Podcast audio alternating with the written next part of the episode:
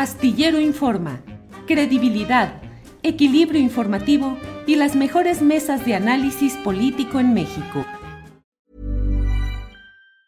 Hey, it's Ryan Reynolds and I'm here with Keith, co-star of my upcoming film If, only in theaters May 17th. Do you want to tell people the big news? All right, I'll do it. Sign up now and you'll get unlimited for $15 a month in six months of Paramount Plus Essential Plan on us. Mintmobile.com slash switch. Upfront payment of $45 equivalent to $15 per month. Unlimited over 40 gigabytes per month. Face lower speeds. Videos at 480p. Active Mint customers by 531.24 get six months of Paramount Plus Essential Plan. Auto renews after six months. Offer ends May 31st, 2024. Separate Paramount Plus registration required. Terms and conditions apply if rated PG. Hiring for your small business? If you're not looking for professionals on LinkedIn, you're looking in the wrong place. That's like looking for your car keys in a fish tank. LinkedIn helps you hire professionals you can't find anywhere else, even those who aren't actively searching for a new job but might be open to the perfect role. In a given month, over 70% of LinkedIn users don't even visit other leading job sites. So start looking in the right place. With LinkedIn, you can hire professionals like a professional. Post your free job on linkedin.com slash people today. Astillero Informa, credibilidad, equilibrio informativo y las mejores mesas de análisis político en México. Lorenzo, buenas tardes. Muy buenas tardes, Julio. Bien, Lorenzo, gracias por acompañarnos, gracias por estar aquí y pues de entrada, ni para qué darle vueltas. Te veo muy sonriente de que debes estar muy atento a todos los detalles de lo que ha pasado hoy en, el, en este tercer informe. ¿Qué destacas, Lorenzo, de todo esto? Eh, yo no destacaría mucho las eh, cifras. El informe tiene que ser un informe optimista, positivo. Eh, ya tú lo dijiste, es muy distinto de los informes de la antigua forma de hacer política, porque en las mañaneras ya se dieron prácticamente en todos los eh, elementos que constituyen el informe, aunque hay algo nuevo. Yo no he leído el, libro de Andrés Manuel, no lo, he conseguido, lo voy a conseguir hoy o mañana, pero eh, sé que ahí vienen algunos detalles importantes que no dijo en las mañaneras y que en, el informe y en el libro vienen muy bien explicados. Pero, ¿qué sería lo más eh, relevante, lo que saco de, de fondo aquí?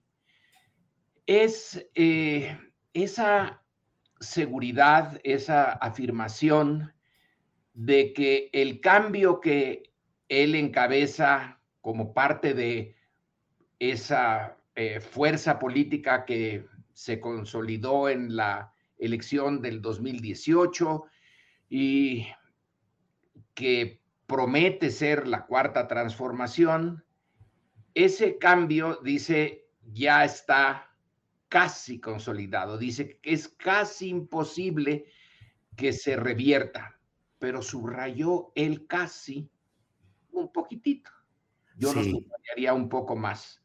Visto eh, desde una óptica externa al, eh, eh, al gobierno, no, no es eh, nada fácil eh, consolidar esto al punto de que no haya reversión.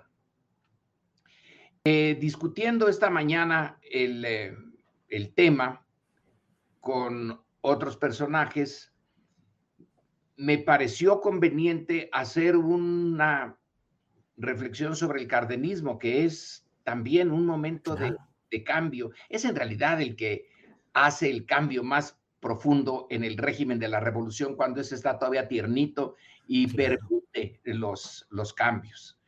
Pues fueron cambios importantísimos, Julio. Eso pues, no se puede negar. Se estará en favor o en contra del cardenismo, de que si la reforma agraria fue un éxito, no fue un éxito, etcétera. Pero vaya que se acabó con la oligarquía, lo que quedaba de la oligarquía eh, porfirista, creó las bases corporativas del de sistema, reformó el partido de Estado y tenía como tema principal, sí, eh, el poner los intereses de las eh, mayorías desfavorecidas en el primer plano de la preocupación política, de la preocupación del poder, etc.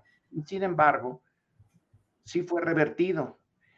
Sí, la reforma agraria se quedó, pero se hizo eh, lo posible porque ya no siguiera, por no darle realmente contenido. Se volvieron a recrear algunos latifundios, los, los agricultores nylon, por ejemplo. El alemán revirtió un montón de cosas.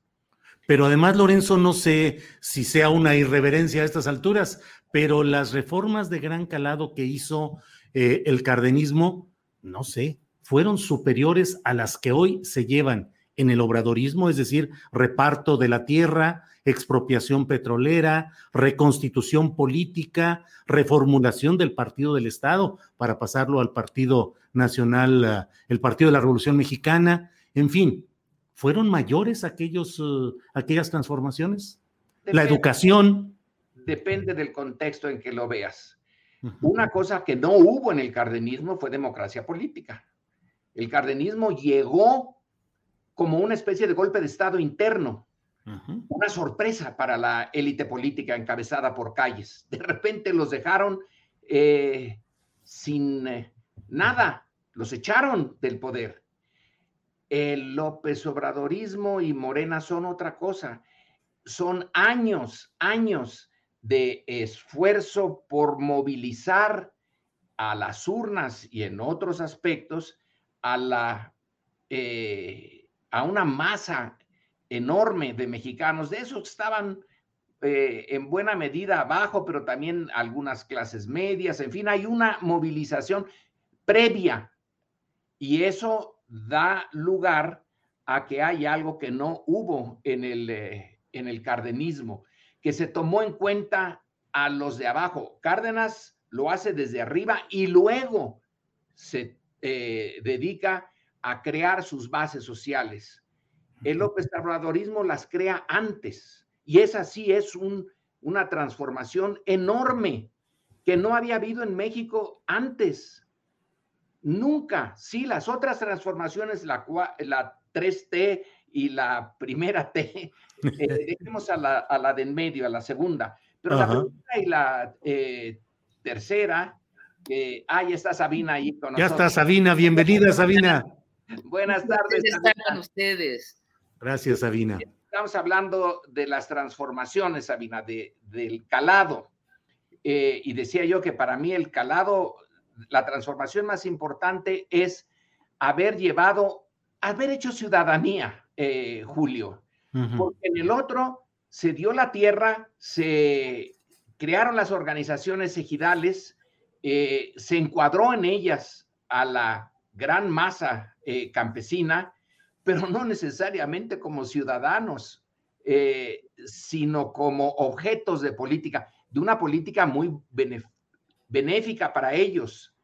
Pero en este caso, tú no ves al equivalente de la CTM, de la CNC, de, los, de las otras agrupaciones. Este sí es de ciudadanos, de individuos que van, votan, eh, se mueven por sí mismos. Para mí esa es una, eh, una eh, de las grandes transformaciones. La otra, la otra importante es por lo menos ponerle un alto a la corrupción. Y enfrentar, ahora no puede hacer, no hay el equivalente a la reforma agraria del cardenismo, ya no hay que repartir tierra. Pero lo que nos dijo hoy y que, según me dicen, sí está en su libro, y eso es lo que voy a ver de inmediato, es lo de la condonación de impuestos. Es una cantidad enorme de recursos que hacen de la situación anterior un sistema político básicamente dedicado a extraerle recursos a la sociedad para dárselos, por un lado, a la élite política pero sobre todo a la élite económica. Es un régimen oligárquico. Y aquí estamos en un encontronazo con esa oligarquía, un encontronazo que no ha dado lugar a una explosión de violencia. Ganas no les faltarían a algunos de ellos. bien. Eh, pero vuelvo al punto y con eso ya eh, sí. me callo para que sigamos en la conversación. El tema central de, de la política de un nuevo régimen es terminar con una estructura que estaba hecha como aspiradora para succionar recursos de la sociedad y mandarlos a dos bolsas. Eh, la aspiradora tiene nada más una bolsa. Aquí tenemos dos. La clase política y la gran eh, oligarquía eh, económica. Ha detenido eso. No ha redistribuido el ingreso, no hay una, un cambio fundamental en la riqueza de unos y eh, las necesidades de otros, pero se detuvo el proceso que venía aceleradamente en los últimos años. A mí me parece esa una, un, un cambio realmente importante. Bien, Lorenzo, muchas gracias.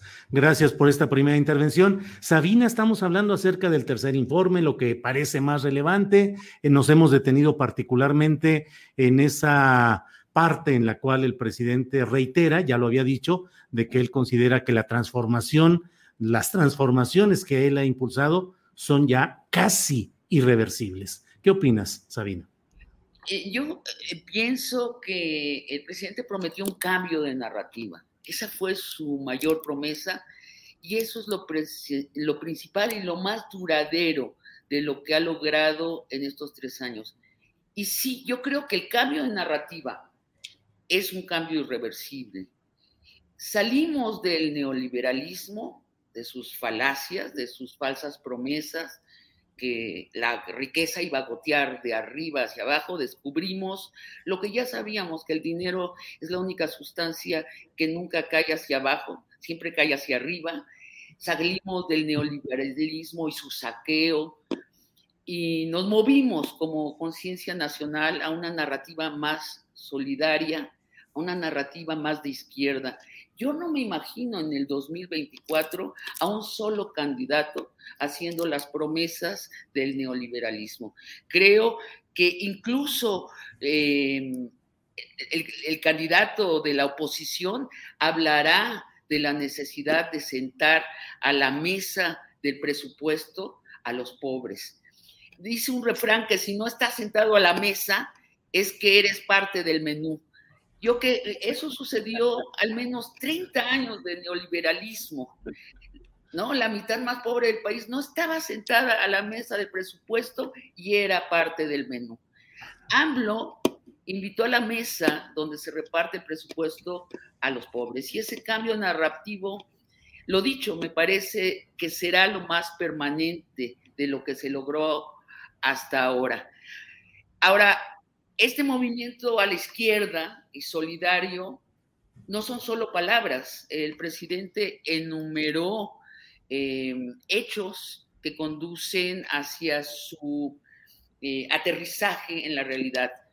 Separaron, como decía eh, el, el, maestro Lorenzo Meyer, las privatizaciones de los servicios y los bienes públicos. El salario mínimo aumentó tres veces en tres años. Raramente los analistas de derecha hablan de esto, pues porque ellos tal vez no, conocen personalmente a gente que, gana el salario mínimo o tres salarios mínimos o cinco salarios mínimos. Pero esto es importantísimo para una parte importante de la población. También el subsidio a los adultos mayores es ahora universal. Creo que este es un cambio irreversible. No me imagino a ningún gobierno, por más neoliberal que sea en el futuro, quitar este subsidio universal que es justo, que nos honra a todos los mexicanos y las mexicanas. Las becas a los jóvenes tampoco creo que van a desaparecer. La mitad de los hogares, decía el presidente, los y son los hogares más pobres, reciben un subsidio mensual. Esto es enorme y por cierto coincide con lo que se están dando cuenta todos los, todos los gobiernos democráticos, incluso los neoliberales, que es necesario distribuir la riqueza con dinero contante y sonante. Si no, volteamos a ver a Biden, presidente del país más capitalista del planeta y de la historia, gastando un trillón de dólares en los más pobres de la sociedad. Y creo que esta es la solidaridad real que funda este gobierno. Gracias, Sabina. Eh, Lorenzo Meyer, esa frase que es la que está eh, irrumpiendo en los titulares de varios portales, tengan para que aprendan, les dice a los tecnócratas neoliberales y lo dice luego de enumerar una serie de récords en materia económica que él plantea. ¿Crees de veras que eh, los tecnócratas neoliberales deben aprender del manejo económico del político político que ha sido López Obrador? No, no creo que aprendan eh, gran cosa. Además, la frase, la frase sí vino un poquito, eh, digamos, un tanto sorpresiva, porque era un discurso eh, dentro de las formas de un, un acto como ese, de un informe presidencial, y de repente le introdujo, no sé, no sé si estaba en el, eh, sino que le salió del alma. Eh, Doctor, creo que no. Creo que no, tuvo como dos momentos en donde le metió vernáculo y ese fue uno de ellos, ¿no? Eh, ahí pone en los logros históricos, sí, tiene razón, porque Sabina, antes de que llegaras, eh, dice Julio que viene de eh, eh, recibiendo mensajes y que ese récord de divisas provenientes del exterior de los migrantes mexicanos, básicamente que se, están en Estados Unidos, ese no es un logro, lo pone como un récord. pero todos los demás sí son. Ahora, lo de las divisas, de acuerdo, en política hay muchas cosas inesperadas. Él no tiene los instrumentos para decir fue mi política la que hizo posible estos 40 mil millones de dólares. Pero está la otra parte también inesperada, la pandemia. Eh, entonces, por un lado, la pandemia le arruinó una buena parte de su proyecto. Por otro lado, las divisas que ni la pandemia ni las divisas son obra eh, del gobierno mm, de la presidencia, pero eh, son parte de, las, em, de la naturaleza de los procesos políticos. Todo liderazgo político eh, debe de estar atento a lo inesperado.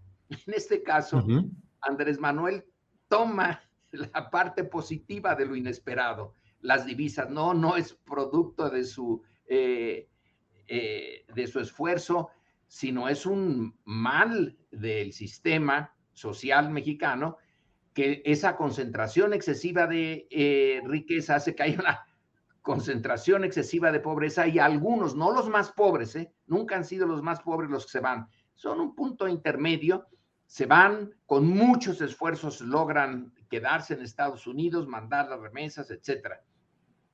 Pero por otro lado, también hay que eh, considerar que la pandemia fue un fenómeno que ni a los países más preparados y ricos del mundo eh, dejó de simbrarlos.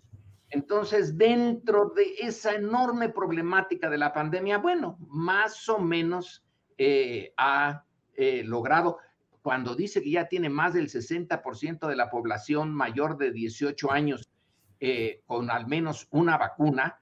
Veamos lo que están diciendo en Europa. En Europa, el tener 70% de la población ya es considerado un enorme logro. Nosotros no llegamos todavía al 70, pero prometió que llegaríamos no solo al 70, sino al, a la totalidad de los adultos.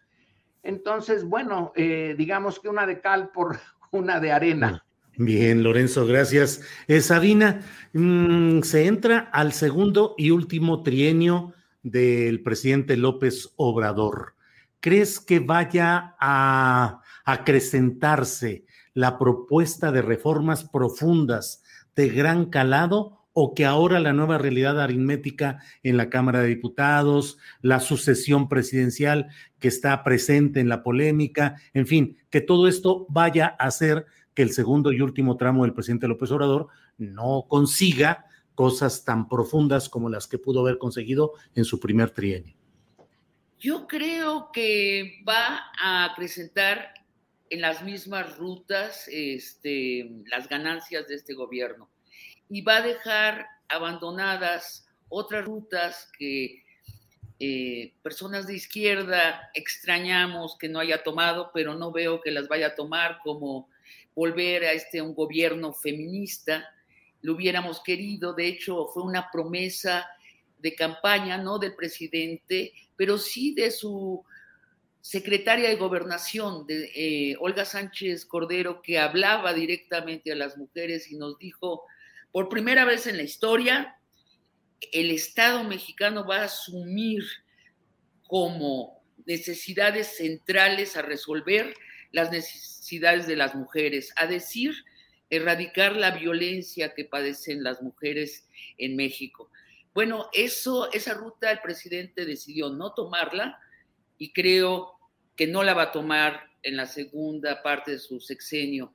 Otra ruta que algunos eh, de izquierda nos hubiera gustado que hubiera tomado es, por ejemplo, el subsidio también de la clase media, la ayuda directa a la clase media, tomar a la clase media no como los enemigos de clase de los pobres, sino como el lugar de arribo de los pobres.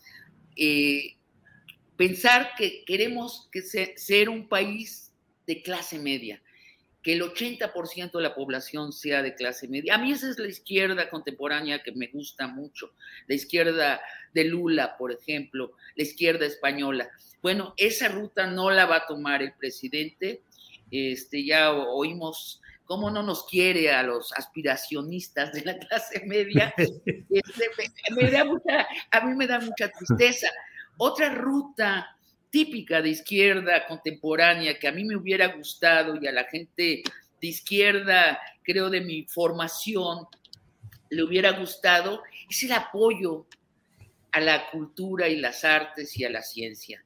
Históricamente la izquierda ha llegado al poder asociada a los científicos, a los artistas y a ciertos intelectuales y este gobierno no ha apoyado, ha dejado descobijada totalmente a la cultura y las artes y a la ciencia.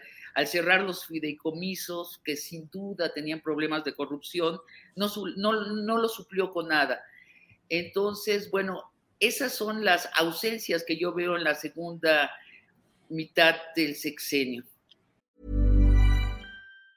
If you thought the only way to get a more defined jawline with natural looking results was through surgery, think again. Juvederm Volux XC is a non surgical injectable gel filler that improves moderate to severe loss of jawline definition and can help you achieve natural looking results with little downtime. Even better, this improved definition lasts up to one year with optimal treatment. No maintenance required. Improve jawline definition for a smooth, sculpted look with Juvederm Volux XC. For important safety information and to find a licensed specialist, visit juvederm.com. That's J U V E D E R M.com. Not for people with severe allergic reactions, allergies to lidocaine, or the proteins used in Juvederm. Common side effects include injection site redness, swelling, pain, tenderness, firmness, lumps, bumps, bruising, discoloration, or itching. There's a risk of unintentional injection into a blood vessel, which can cause vision abnormalities, blindness, stroke, temporary scabs, or scarring. Talk to a licensed specialist specialist to find out if it's right for you. Hey, it's Ryan Reynolds, and I'm here with Keith, co star of my upcoming film, If, only in theaters, May 17th. Do you want to tell people the big news?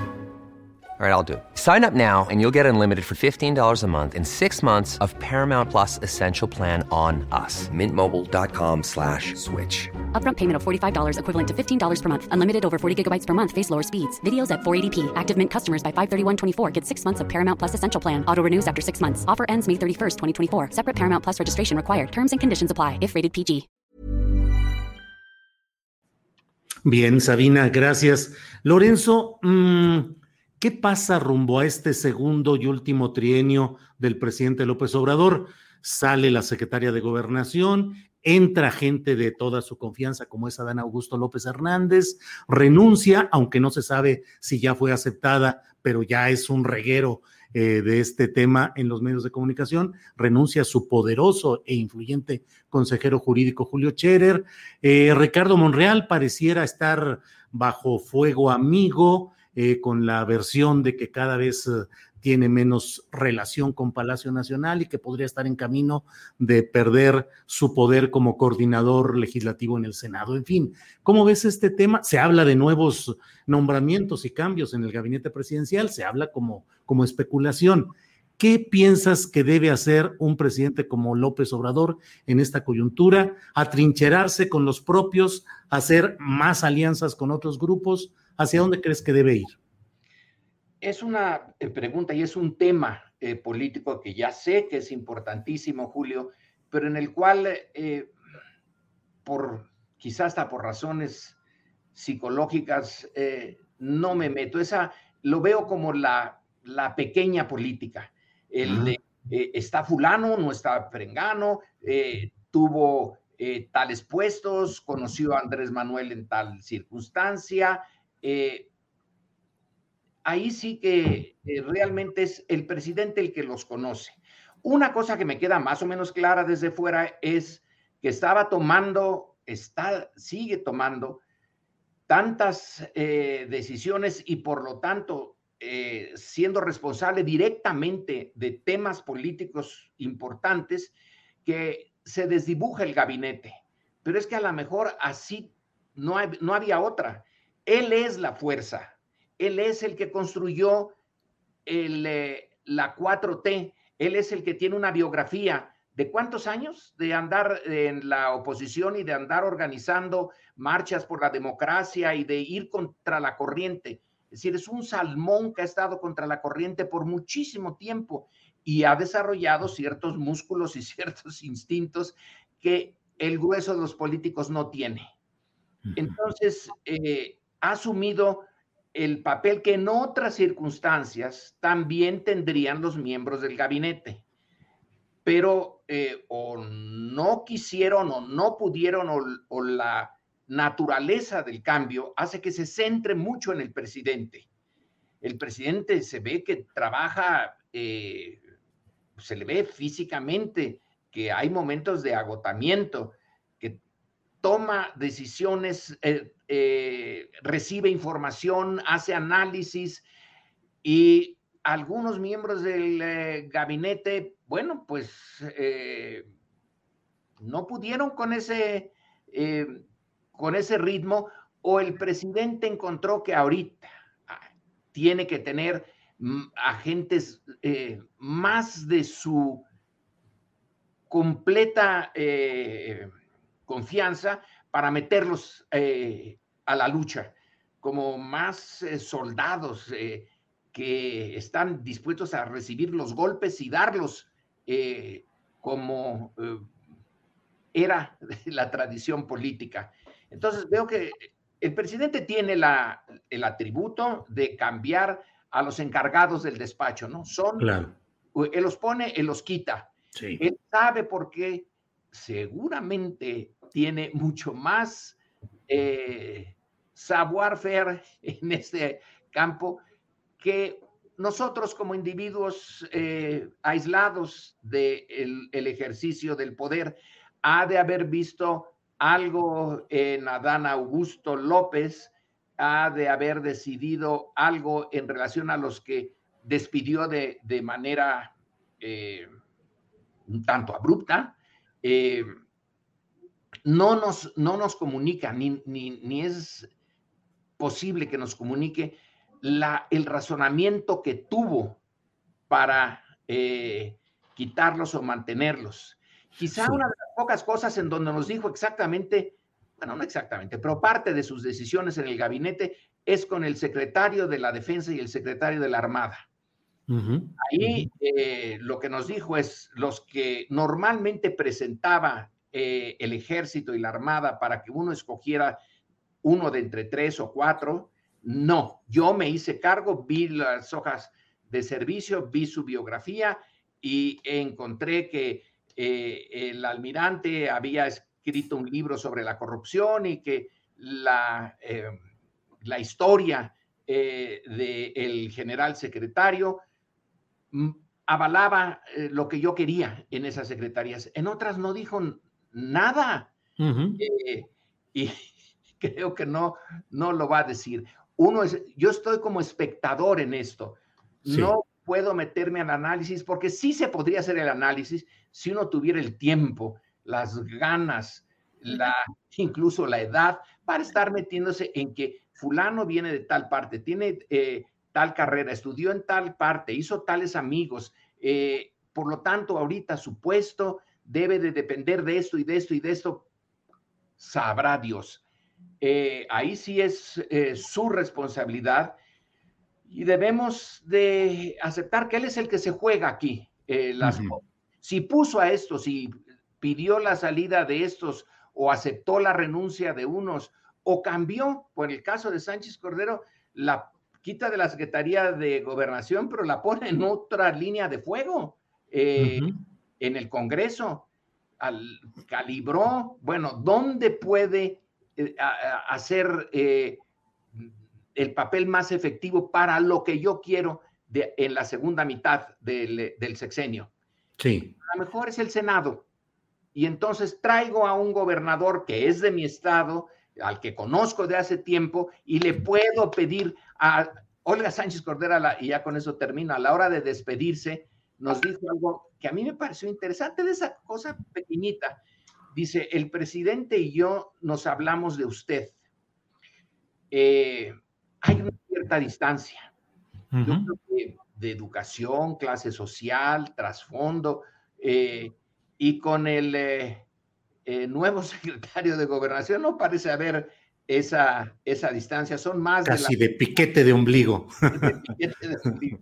Gracias, Lorenzo. Eh, Sabina, escucho como siempre con respeto y atención al doctor Meyer.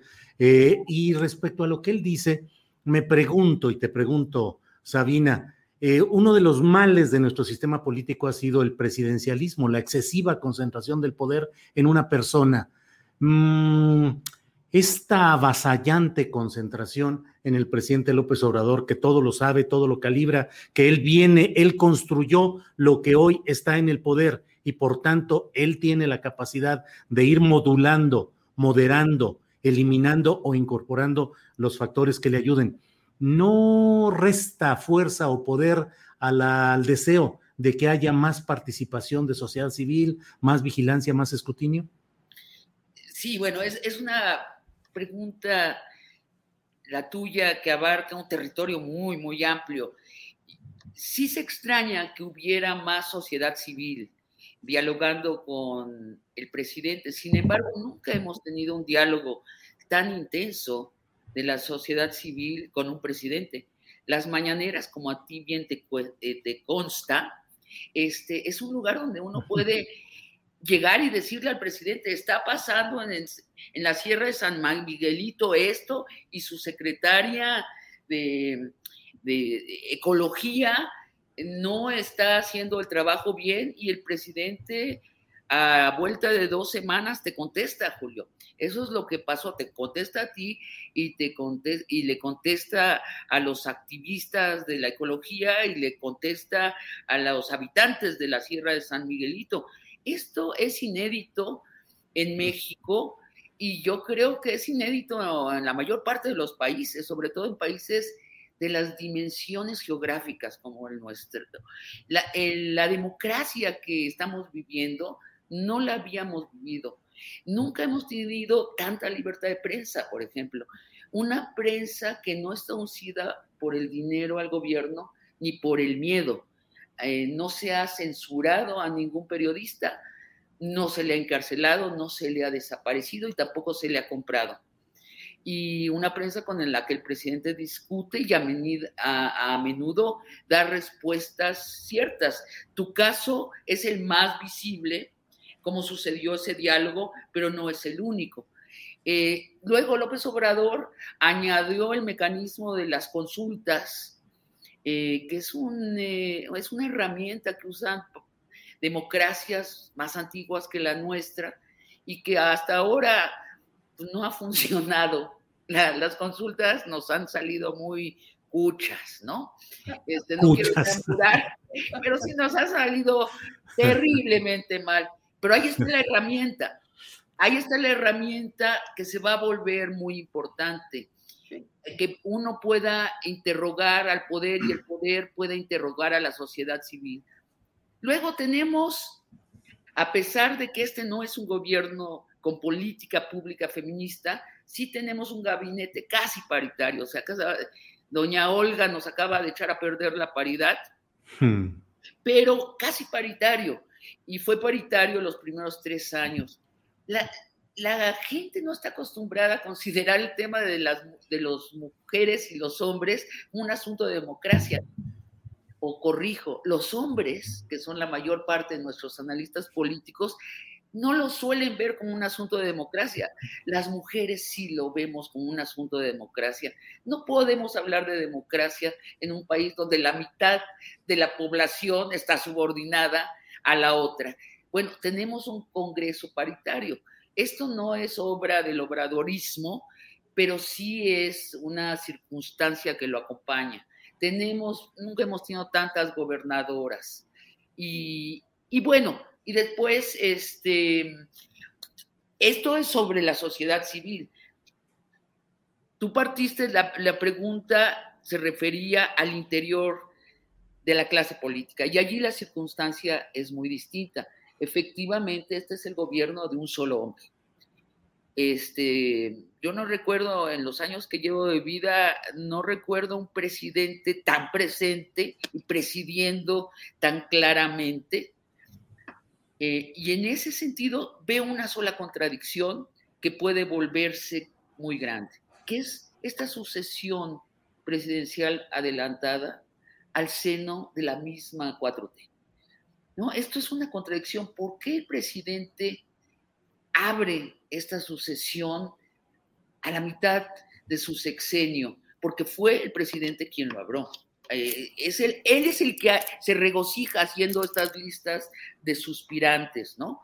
Y acalambrando al, gabinete y recolocando a todo mundo y cambiando las discusiones de las sobremesas en México. Ya estamos hablando que si es Claudia, que si es Marcelo, que si es Monreal, que si es Salinas Pliego. ¿Quién va a salir de la 4T? Este, como sucesor del presidente. Eso es muy raro. La gente que cree eh, que el presidente es infalible considera que esto es un telón de humo que nos mandó mientras hace los cambios en el gabinete.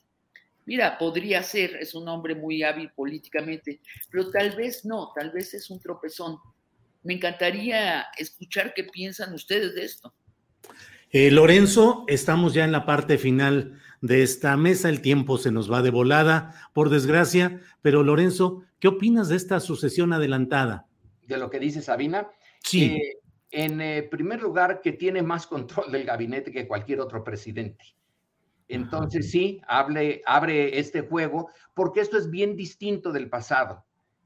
no se juega con las reglas de la sucesión de antes me da la impresión de que, órale, eh, opinen todos.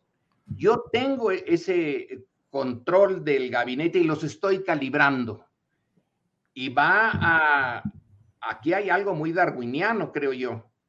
Es, eh, va a sobrevivir el más capaz.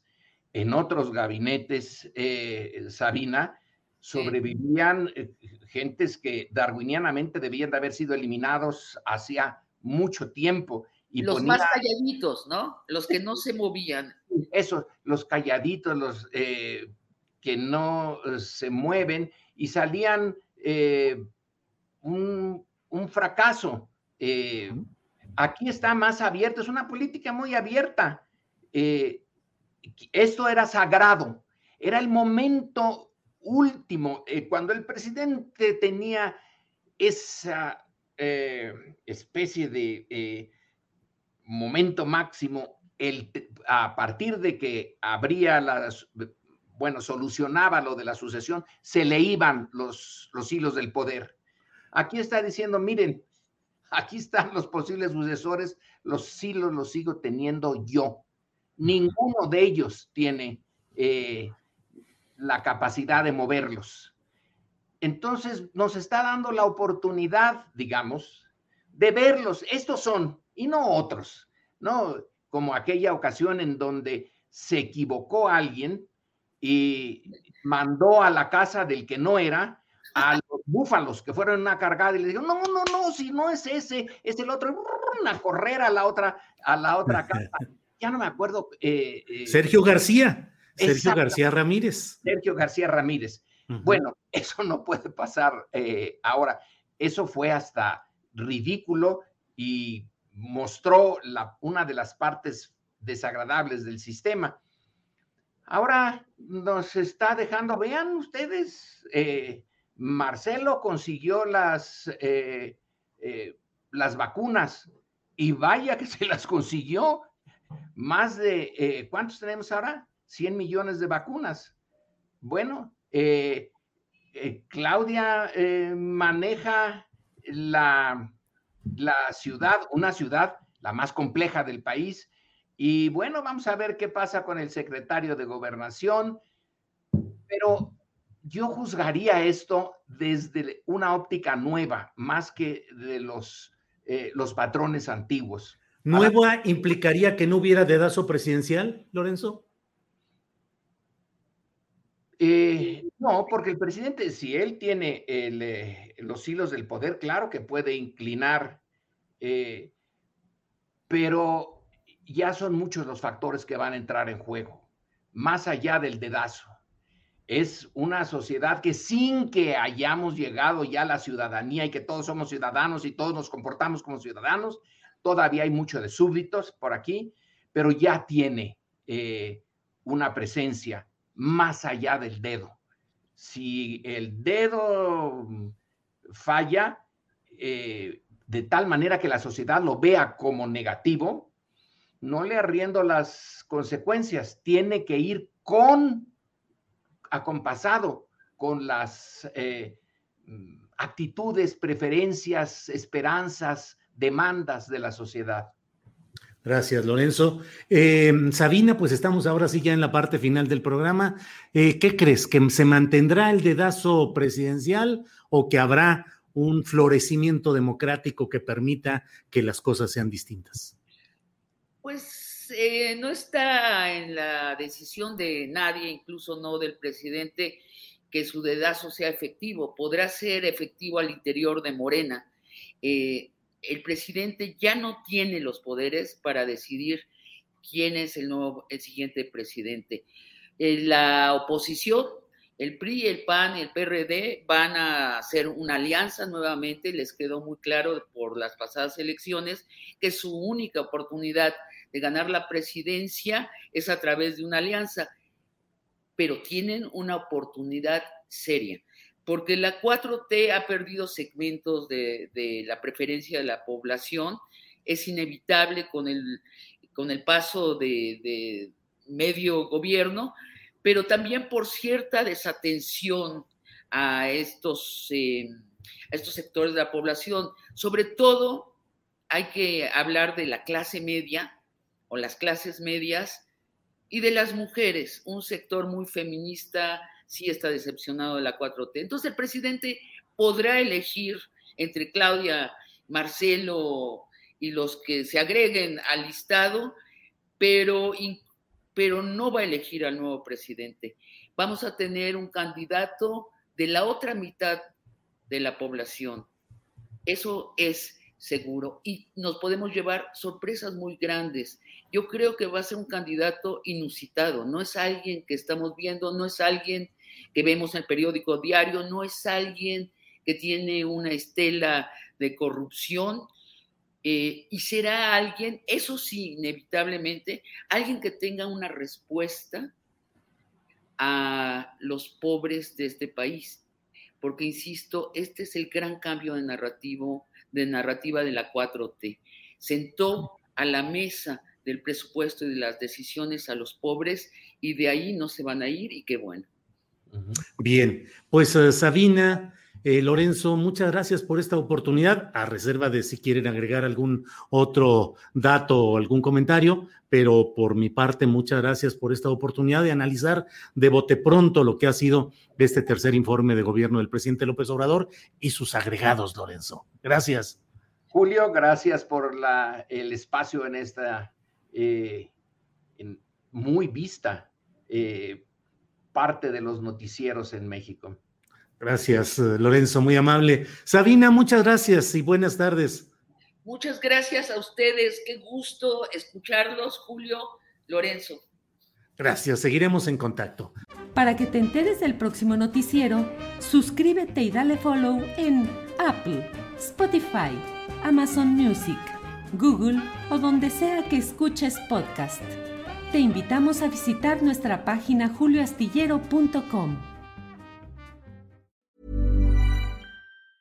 Hi, I'm Daniel, founder of Pretty Litter. Did you know cats tend to hide symptoms of sickness and pain? I learned this the hard way after losing my cat, Gingy. So I created Pretty Litter, a health monitoring litter that helps detect early signs of illness by changing colors, saving you money and potentially your cat's life. Pretty Litter is veterinarian developed, and it's the easiest way to keep tabs on your fur baby's health right at home. Go to prettylitter.com and use code ACAST for 20% off your first order and a free cat toy. Terms and conditions apply. See site for details.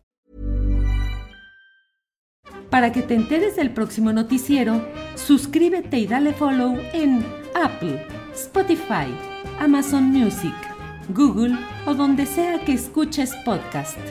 Te invitamos a visitar nuestra página julioastillero.com.